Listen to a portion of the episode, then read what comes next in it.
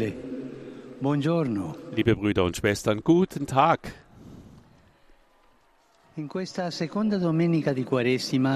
An diesem zweiten Fastensonntag wird das Evangelium von der Verklärung Christi verkündet. Jesus nimmt Petrus, Jakobus und Johannes mit auf den Berg und offenbart sich ihnen in all seiner Schönheit als Sohn Gottes.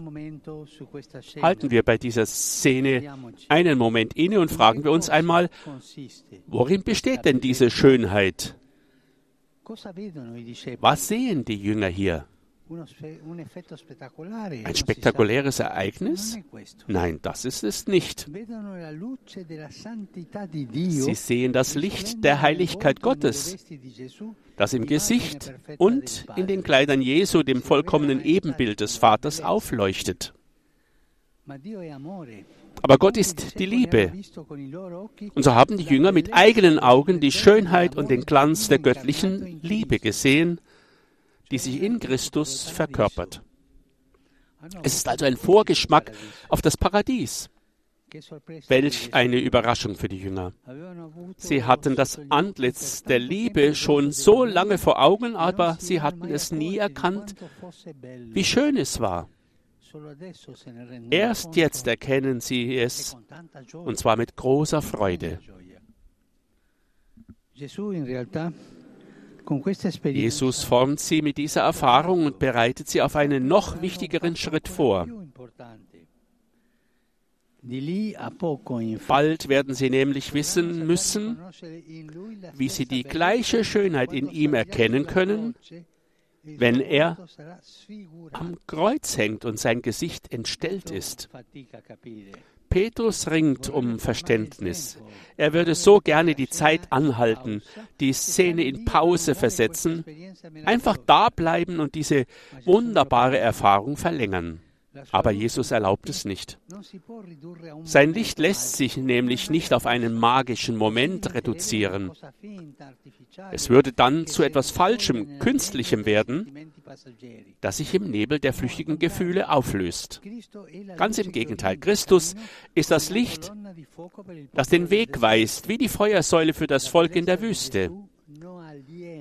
Die Schönheit Jesu entfremdet die Jünger nicht von der Realität des Lebens, sondern gibt ihnen die Kraft, ihm bis nach Jerusalem, bis unter das Kreuz zu folgen. Das Licht Christi tut uns nicht entfremden. Es lässt uns vorausschauen, Brüder und Schwestern. Dieses Evangelium zeichnet auch einen Weg für uns auf.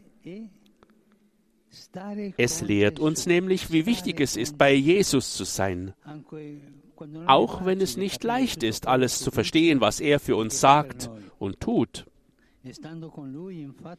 Indem wir bei ihm bleiben, lernen wir nämlich, in seinem Antlitz die leuchtende Schönheit der Liebe zu erkennen, die sich selbst dann verschenkt, wenn sie die Spuren des Kreuzes trägt. Und in seiner Schule lernen wir, die gleiche Schönheit in den Gesichtern der Menschen zu erkennen, die jeden Tag neben uns gehen. Familienmitglieder, Freunde, Kollegen, diejenigen, die sich auf die unterschiedlichste Weise um uns kümmern. Wie viele strahlende Gesichter, wie viel Lächeln, wie viele Falten, wie viele Tränen und Narben sprechen von der Liebe um uns herum. Lernen wir, sie zu erkennen und unsere Herzen mit ihnen zu füllen.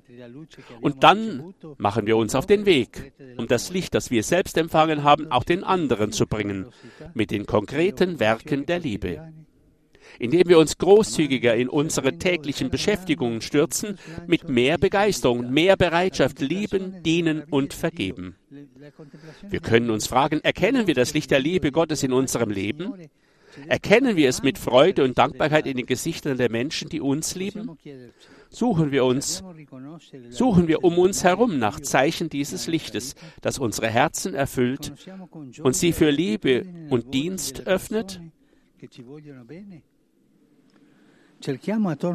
Oder ziehen wir die Strohfeuer der Götzen vor, die uns entfremden und uns in uns selbst verschließen? e Das große Licht Gottes stellt das Licht der Götzen bloß. Möge Maria, die das Licht ihres Sohnes auch in der Finsternis von Golgatha in ihrem Herzen bewahrt hat, uns immer auf dem Weg der Liebe begleiten. et concepit de Spiritu Sancto. Ave Maria, grazia plena, Dominus tecum, benedicta tui mulieribus et benedictus fructus ventris tui, Iesus. Sancta Maria, Mater Dei, ora pro nobis peccatoribus, nunc et in hora mortis nostre. Amen. Ecce ancilla Domini. Fiat mi secundum verbum tuum. Ave Maria, grazia plena, Dominus tecum, benedicta tui mulieribus et benedictus fructus ventris tui, Iesus. Sancta Maria, Mater Dei, ora pro nobis peccatoribus, nunc et in hora mortis nostre. Amen. Et verbum caro factum est. Et habitavit in nobis. Ave Maria, grazia plena, Dominus tecum, benedicta tui mulieribus et benedictus fructus ventris tui, Iesus. Sancta Maria, Mater Dei, ora pro nobis peccatoribus, nunc et in hora mortis nostre. Amen. Ora pro nobis, Santa Dei Genitrix, Ut digni efficiamur promissionibus Christi. Grazie a Tua, questo Domine, mentibus nostris infunde, che angelo nunziante, Christi Fili Tui, incarnazione coniovimus, per passione meius et crucem, a resurrectionis gloriam perducamur, per Christum Dominum nostrum. Amen. Gloria Patri et Filio et Spiritui Sancto. Sicut erat in principio et nunc et semper et in saecula saeculorum. Amen. Gloria Patri et Filio et Spiritui Sancto. Sicut erat in principio et nunc et semper et in saecula saeculorum. Amen. Gloria Patri et Filio et Spiritui Sancto.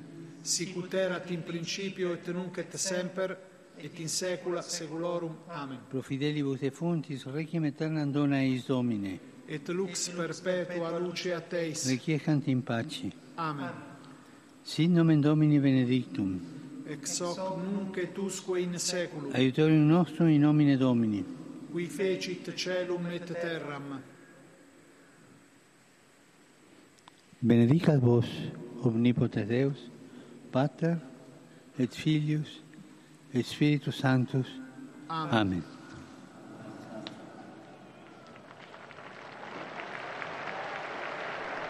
Und nun, nach dem Angelusgebet, wird der Heilige Vater e ein paar Gedanken an uns richten, die sehr aktuell sind.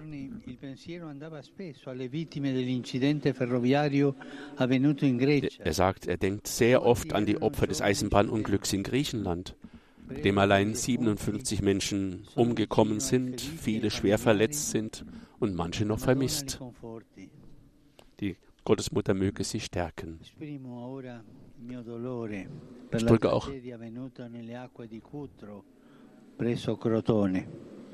Er denkt an, an die großen Opfer e einer Überschwemmung bei Sutri. Manifesto il mio apprezzamento e la mia gratitudine alla popolazione locale Denkt vor allem an die per le istituzioni, per Ortsbevölkerung la solidarietà e und l'accoglienza äh, äh, verso erinnert questi die nostri fratelli Menschen e an die sorelle. Solidarität untereinander. E rinnovo a tutti il mio appello affinché non si ripetano simili tragedie. I trafficanti di esseri umani siano fermati, non continuino a disporre della vita di tanti innocenti. I viaggi della speranza non si trasformino mai in più in viaggi della morte. Le limpide acque del Mediterraneo non siano più insanguinate da tali drammatici Er incidenti. erinnert an all die Flüchtlingsopfer, die auf dem Mittelmeer umgekommen sind und er capire mahnt dringend an, dass das aufhören muss, dass so viele Menschen umkommen. Er denkt an die Hinterbliebenen, die um diese Opfer weinen und trauern.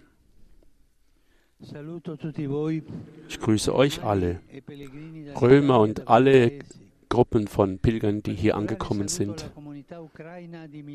Ganz besondere Weise venuta in grüßt er die Ukrainer, der Geme ukrainische Gemeinde von Mailand, die das che 400. viene la vita per l'unità dei Gedächtnis begehen des Martyriums des heiligen Josaphat, der ja per Patron der Ukrainer ist. fuggiti dalla guerra. il Signore per intercessione di San Giosafat doni la pace al martoriato Der heilige Josaphat helfe ihnen, zum Frieden zurückzufinden.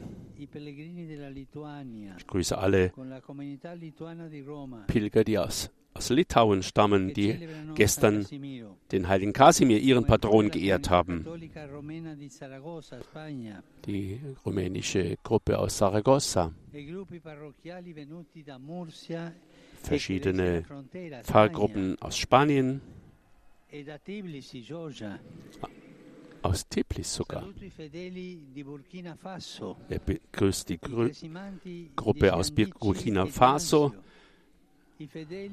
Die da sind, um sich noch einmal zu bedanken, dass der Heilige Vater e letzten Sonntag appelliert hat an den Frieden in diesem Land. E Ich wünsche euch allen einen gesegneten Sonntag. Vergesst bitte nicht, für mich zu beten. Ich wünsche euch heute wieder einen guten Appetit und auf Wiedersehen.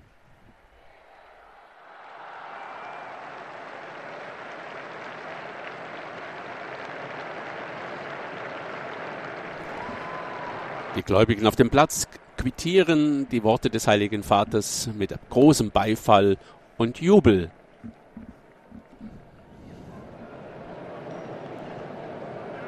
Das, liebe Zuhörerinnen und Zuhörer, war unsere Live-Übertragung zum Angelusgebet mit dem Heiligen Vater Papst Franziskus. Weitere Nachrichten und Informationen aus dem Vatikan finden Sie wie immer auf dem kostenlosen Newsletter, den Sie im Internet unter rv-news.info bestellen können. Sollten Sie unsere Arbeit schätzen und unterstützen wollen, werden Sie doch Mitglied im Verein der Freunde von Radio Vatikan bzw. Vatican News. Mein Name ist Pfarrer Werner Demmel und ich wünsche Ihnen allen noch einen gesegneten Sonntag und eine fruchtbare österliche Vorbereitung. Laudetur Jesus Christus.